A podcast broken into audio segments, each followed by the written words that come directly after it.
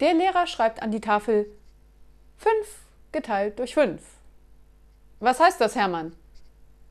Hermann, 5 zu 5 oder unentschieden.